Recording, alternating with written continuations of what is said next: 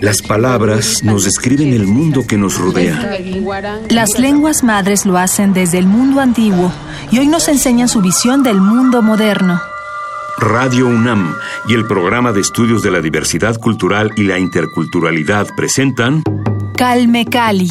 Una ventana para asomarnos a las lenguas que le dan riqueza a nuestra cultura. Palabras que dejan de ser objeto de estudio para ser protagonistas de la historia.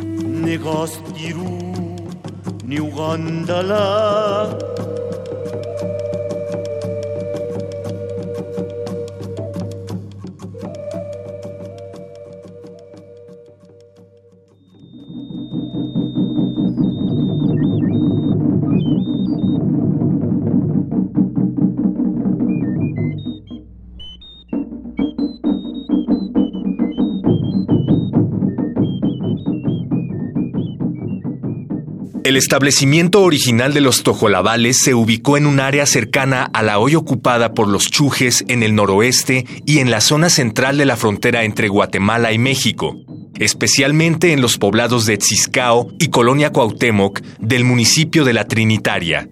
Así lo señala la íntima relación de la lengua tojolabal con el grupo Chuj y la batalla que se conmemora cada año durante el carnaval, cuando los tojolabales recuerdan su expulsión de aquel territorio. Poco antes de la llegada de los españoles, los miembros del pueblo tojolabal fueron desterrados hacia la zona selvática y montañosa de Chiapas, y ahí los conquistadores los clasificaron como choles o lacandones, términos que llegaron a jugar el mismo papel que el de chichimecas en el norte de México, según refieren múltiples documentos. Es hasta el siglo XVII cuando la lengua chañabal o tojolabal aparece registrada en el panorama lingüístico del área maya particularmente en el Obispado de Chiapas en 1686.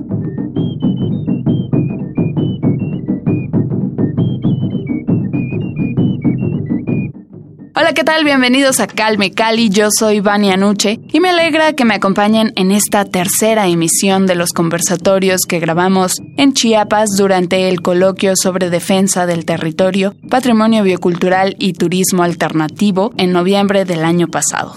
Este viaje fue realizado gracias a la labor de los compañeros de la red temática sobre patrimonio biocultural del CONACIT, a quienes les agradecemos la invitación. Como ya escucharon en la cápsula de inicio, hoy dedicaremos el programa a la cultura tojolabal y a continuación les comparto la primera parte de esta conversación que tuvimos con Eliber Gómez Abadía. Él es hablante de la lengua tojolabal y miembro de la red Sin Fronteras de Estudiantes de Etnobiología de la Universidad Intercultural de Chiapas. Comenzamos.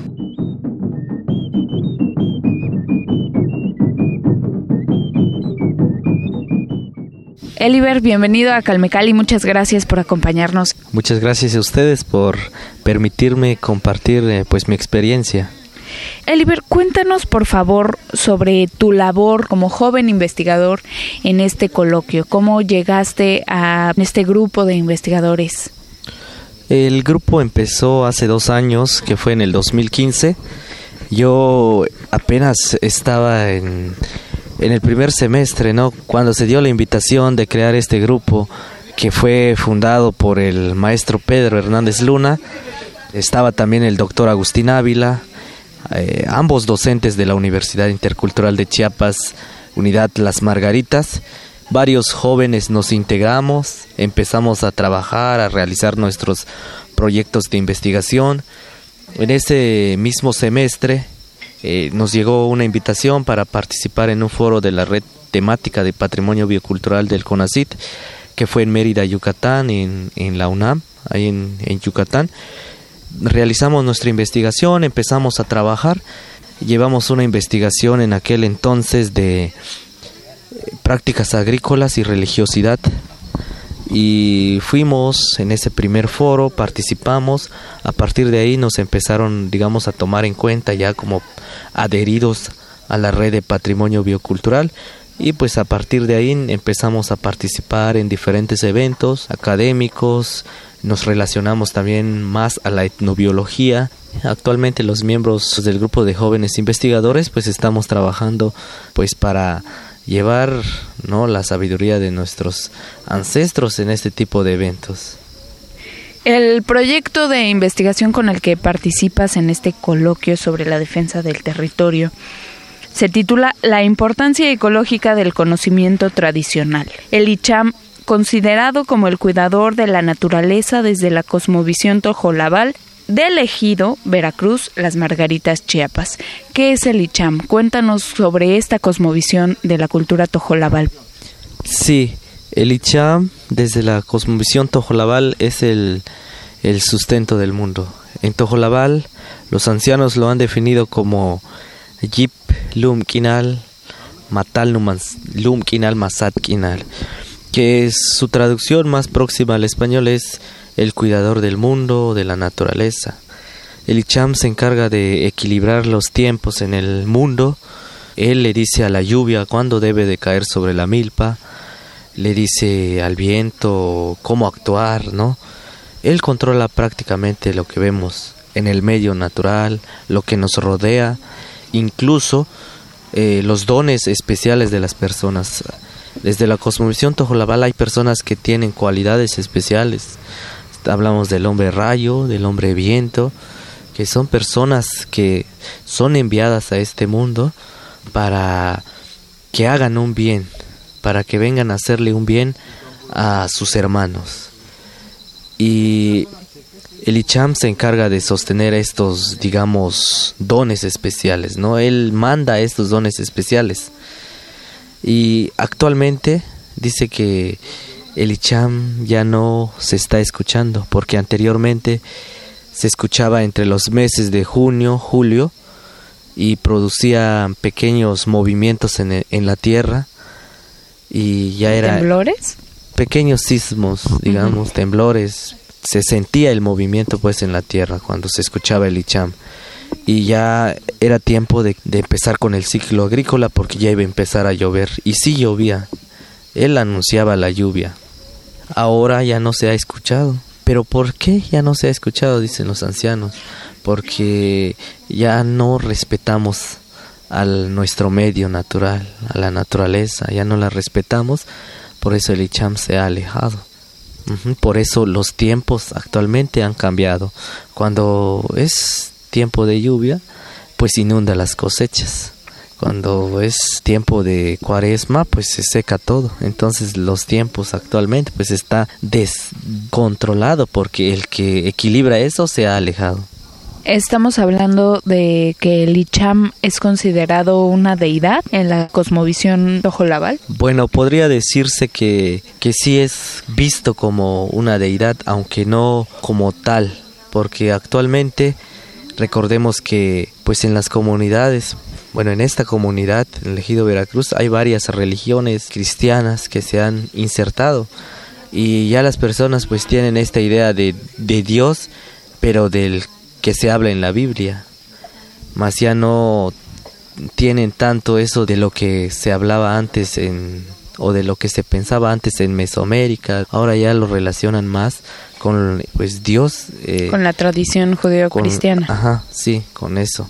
Y Ali Chan pues se le ha olvidado no se le ha dejado de considerar como este ser supremo no el que, que controla todo. Inclusive yo pues no sabía que el Icham hacía esto hasta que empecé a, a investigar no y pues resultó ser pues que el Icham es el más importante no sí es como una deidad. En el proceso de investigación tú llegaste al ICHAM, pero ¿cuál fue tu interés principal cuando empezaste con esta investigación? Eh, sí, fue previo a otra investigación que hice sobre los cuerpos celestes, que lo trabajamos con otra compañera, y también en, dentro de esa investigación algunos eh, ancianos, algunos, algunas personas de la comunidad mencionaban al Icham, pero no lo profundizaban, ¿no? ¿Qué era el Icham? Entonces me quedó esa duda de qué era el Icham. Y ahí empecé a investigar, pues eh, ya pues tenemos el resultado, ¿no? De lo que es, es el Icham. ¿Qué otras características particulares hay en la cosmovisión tojolabal? ¿Con respecto al Icham o...? Sí, puede ser, o en general, de alguna otra deidad o algunos otros rituales que tengan o creencias. Sí, por ejemplo, respecto a los cuerpos celestes. Anteriormente decían, dicen los abuelos, que cuando salía el sol, pues se tenían que arrodillar para pedirle permiso, pedirle las gracias, eh, por un día más de existencia, ¿no? Pero eso también ya se está perdiendo mucho, ¿no? También con lo con, con la luna, eh, la luna pues abarca un sinfín de conocimientos desde la cosmovisión tojolabal. Eh, acá les comparto que en la investigación que realicé previo al del ICHAM, la luna, por ejemplo, si una pareja quiere tener, digamos, un hijo varón, deben de eh, hacer la fecundación cuando la luna esté en luna llena. De esa forma es más probable que pues que el hijo sea varón. La luna también tiene incidencia en, en el parto, ¿no? Cuando una mujer está embarazada, si la luna está, digamos, en su última etapa, porque desde la cosmovisión tojolabal hay tres etapas en la luna. Cuando está tierna, cuando está en luna llena y ya cuando está desapareciendo. Cuando está en luna llena, pues es más probable que el bebé nazca ya cuando una mujer está embarazada, cuando ya esté llegando a su a los días de que van a nacer el bebé, es más probable que nazca ya el bebé cuando está en luna llena. Igual en, en los huesos de las personas, si por ejemplo yo tengo una pequeña fractura, cuando la luna es luna tierna, cuando la luna apenas va saliendo, va creciendo, eh, los huesos empiezan a doler, porque los huesos también se ponen tiernos. Ya cuando la luna está en su segunda etapa, en luna llena, pues ya los huesos se ponen también resistentes. Al igual los árboles también, eh, cuando está en, en luna llena es momento de cortarlo. Por ejemplo, si nos va a servir, digamos, una rama para un poste, para para el cerco, pues vamos a cortarlo, ¿no? Cuando está en luna llena para que los árboles también salgan más resistentes y aguanten más tiempo. En la conclusión de tu proyecto, ¿cuál consideras tú que es la importancia ecológica de conocer todas estas tradiciones? Sí, pues esto del, del Icham, ¿no? Lo que yo comentaba, ¿no? Que se ha alejado porque estamos en este mundo capitalista, ¿no? Que quiere extraer todo lo que hay en la naturaleza, está sacando todos los minerales, los metales, la tala inmoderada, todo se está saqueando en el planeta para el capitalismo. Entonces eso es lo que está haciendo que el se aleje. El mensaje principal que los ancianos nos dicen es que volvamos a respetar a la naturaleza. Eh, dejemos esa visión destructiva, devoradora de la naturaleza, ¿no? Eh, por ejemplo, ahí en la comunidad van a implementar el uso de abonos orgánicos. Bueno, estamos tratando de impulsar eso, ¿no? El uso de abonos orgánicos para reducir el uso de agroquímicos. También se van a implementar talleres de conocimientos locales, justamente el de la luna que yo te mencionaba, ¿no? Que tiene incidencia en las plantas. Por ejemplo, antes de ir a sembrar se tiene que ver a la luna para que si está en luna llena, para que el grano salga más resistente.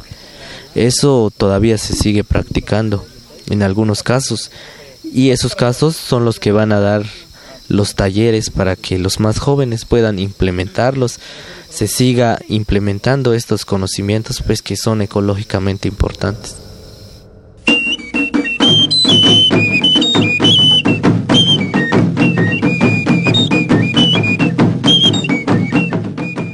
Las lenguas mayenses, también llamadas simplemente mayas y mayances, forman una familia lingüística hablada en Mesoamérica principalmente en Belice, Guatemala y el sureste de México. Las lenguas mayenses derivan del protomaya, que pudo haberse hablado hace unos 5.000 años. Las lenguas de esta familia emplean sustantivos emparentados en sustitución de las preposiciones para indicar relaciones espaciales. El tojolabal se habla principalmente en la zona centro-oriental del estado de Chiapas, en México. Es una de las 30 lenguas mayas que se reconocen actualmente. Según datos del INEGI, existen 43.369 hablantes de esta lengua, quienes viven en las zonas rurales de los municipios de Las Margaritas, Comitán y Altamirano. El nombre Tojolabal significa discurso recto o palabra que se escucha sin engaños. Se compone de los vocablos tojol, que significa recto, correcto, justo, derecho, y abal, que se refiere a la palabra que se escucha o al discurso que se da. Por lo tanto, los tojolabales se conocen como los hombres de la palabra recta.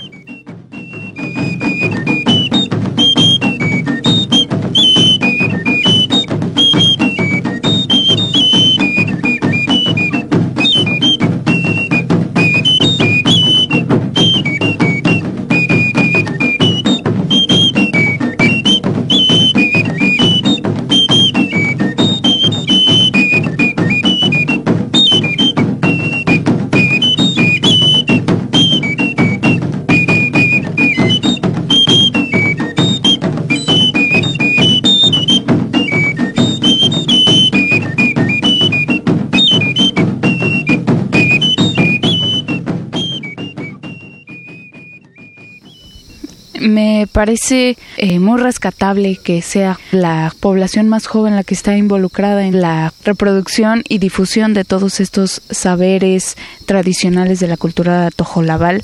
Y bueno, lo menciono por este grupo de jóvenes que se dio cita en el coloquio y que han sido un factor importante para reivindicar la labor de la cultura tojolabal, el esfuerzo que están haciendo por la defensa de su territorio y por la defensa de su patrimonio biocultural. Y bueno, a propósito de esta juventud, tienes ya una gran experiencia, te fuiste a Ecuador becado por el Instituto Mexicano de la Juventud. Cuéntanos cómo fue esta experiencia, por qué te ganaste esta beca, por qué te la dieron. Bueno, eh, el año pasado estuvimos en Yucatán, allá en el décimo Congreso Mexicano de Etnobiología. Eh, formamos parte ya de la Red Sin Fronteras de Estudiantes de Etnobiología desde el 2016 y a partir de ahí no se nos enteramos de la convocatoria no de que el del quinto congreso latinoamericano y segundo congreso ecuatoriano de etnobiología eh, pues que se iba a llevar a cabo en Ecuador no y aquí con los compañeros de, del grupo de investigación enviamos nuestra propuesta de investigación como ponentes para el Congreso y fuimos aceptados, ¿no? Juntamente con otros dos compañeros y pues fue un largo proceso, ¿no? De buscar eh, por dónde gestionar el recurso, ¿no? Eh, afortunadamente, pues eh, logramos participar en una convocatoria del Instituto Mexicano de la Juventud que, que se llama Rumbo Joven Trayectoria Global, que es una, un apoyo de movilidad internacional que se le da a jóvenes talentosos, así eh, de eso era la convocatoria. Y participamos con pues con varios jóvenes del país y fuimos uno de los ganadores de, de esa convocatoria y pues ellos fueron los que nos dieron el boleto de avión y ya eh, logramos gestionar recursos en otra parte. Eh, igual eh, CDI nos apoyó para llegar hasta ese lugar. La Comisión Nacional para el Desarrollo de los Pueblos Indígenas. Sí. ¿Y qué fue lo que fuiste a hacer en Ecuador? Participé como ponente para presentar mi tema de investigación Además, participamos en el tercer encuentro de la Red Sin Fronteras de Estudiantes de Etnobiología y fuimos los representantes del nodo Chiapas allá en la Recife. ¿El proyecto con el que asististe a Ecuador fue este mismo del ICHAM o fue otro? Sí, fue el del ICHAM. ¿Cómo es el apoyo que tienen ustedes los jóvenes para difundir estos saberes tradicionales, el apoyo que tienen de los de los abuelos, de sus abuelos, de los sabios de la comunidad tojolabal. Pues el apoyo principal que ellos nos dan, pues son sus palabras, ¿no? Eh, por ejemplo, mi abuelo me ha compartido mucho de, pues de gran parte de lo que es eh, mi proyecto de investigación, ¿no? Y pues él también eh, está muy contento con esto, ¿no? De que eh, el conocimiento tojolabal se está dando a conocer en otros lugares. justamente lo que yo comentaba en el, en el conversatorio, ¿no? De que varios de los investigadores, de los académicos de o de otras culturas de Latinoamérica eh, escucharon ¿no? Eh, esto del ICHAM y le están dando importancia, le dan, les dan valor eh, a los conocimientos que, que estamos tratando de llevar a otros lugares, ¿no? Y por eso también, pues, los abuelos, los ancianos de allá, pues también están muy contentos con esto, ¿no? De para darle difusión y sobre todo que los más jóvenes pues que también se enteren, ¿no? La labor que has hecho con este grupo de investigadores jóvenes sin fronteras, ¿en qué otros proyectos te has involucrado y cómo ha sido el acercamiento entre estos diversos investigadores? ¿Todos son de origen tojolabal o hay diversas culturas involucradas? Eh, en la red Sin Fronteras de Estudiantes de Etnobiología está conformado por estudiantes de diferentes países de Latinoamérica, entre ellas México, eh, Uruguay, Colombia, Ecuador. Eh, también en este tercer encuentro se adhirió Argentina a la red. Y acá en México hay varios nodos. Eh, está el, el, nodo o el comité central que está en la Ciudad de México.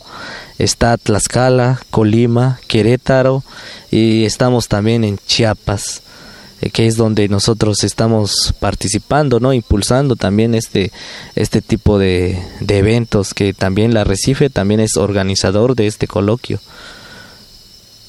Como joven, ¿cómo ves la, la situación de las culturas originarias en el país? Es decir, ¿cómo consideras que este tipo de eventos, como el coloquio del patrimonio biocultural, coadyuva en la difusión de estas lenguas y ayuda a la perpetuidad o a garantizar que no se pierdan estas lenguas? Pues hemos resistido como pueblos originarios durante muchos años, ¿no? Y aún seguimos conservando gran parte de esa cosmovisión que tenían los pueblos antes de que llegaran a colonizar, ¿no? Y a través de este tipo de eventos nosotros como jóvenes de miembros de pueblos originarios y realizar este tipo de actividades pues también es como una forma de seguir resistiendo no de así de darle eh, difusión de preservar más que nada proteger estos conocimientos pues estamos resistiendo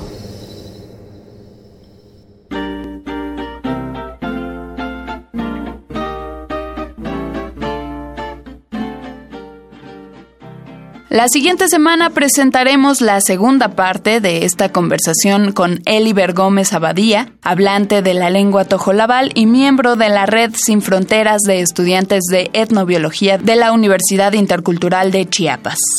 Agradecemos a la red temática sobre patrimonio biocultural del CONACIT, que en noviembre del año pasado hizo posible nuestra participación en el coloquio sobre defensa del territorio, patrimonio biocultural y turismo alternativo, donde pudimos grabar varias entrevistas con distintos hablantes de lenguas originarias que van a poder escuchar a lo largo de estas semanas. Gracias por su compañía, los espero en la próxima emisión. La producción de este espacio estuvo a cargo de Paco Ángeles. Mi nombre es Vania Nuche. Muchas gracias. Hasta pronto. Luces como diamante entre colinas que hacen de la esmeralda su color. Y llevas la sonrisa de una niña con la lisura hermosa del amor. Tienes la sencillez de provinciana y ese perfume suave de una flor. La nobleza de la India mexicana y la bravura casta del varón. Te llevo dentro de mí, mi Margarita. Desde Antioquía, reina hermoso don. Eres mi bella tierra que cobija la patria chica que nos llena de emoción. Para rendirte hoy este homenaje, es necesario saberse muy de aquí. De tu entraña de madre haber nacido, haber crecido y pensado mucho en ti haber comido el cejep de nuestros indios y vibrado al toque del tambor. Con gusto nuestra tierra, bailando alegre al compás de añejo son.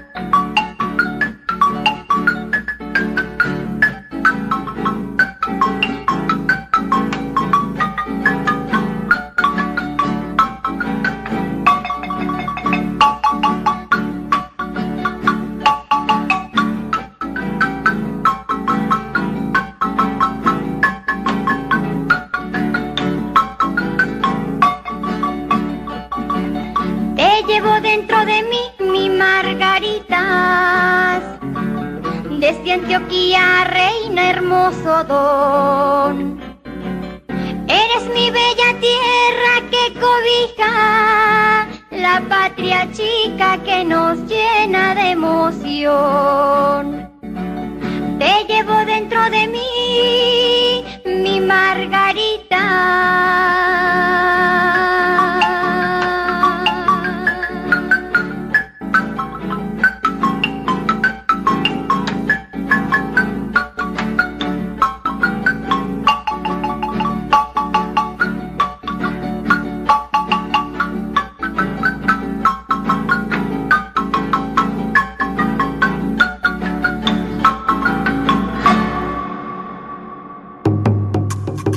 Radio UNAM presentó Calme Cali. Una ventana para conocer y reconocer las lenguas que le dan riqueza a nuestra cultura. Los invitamos a aprender un poco más de las lenguas madres de México en nuestra próxima emisión.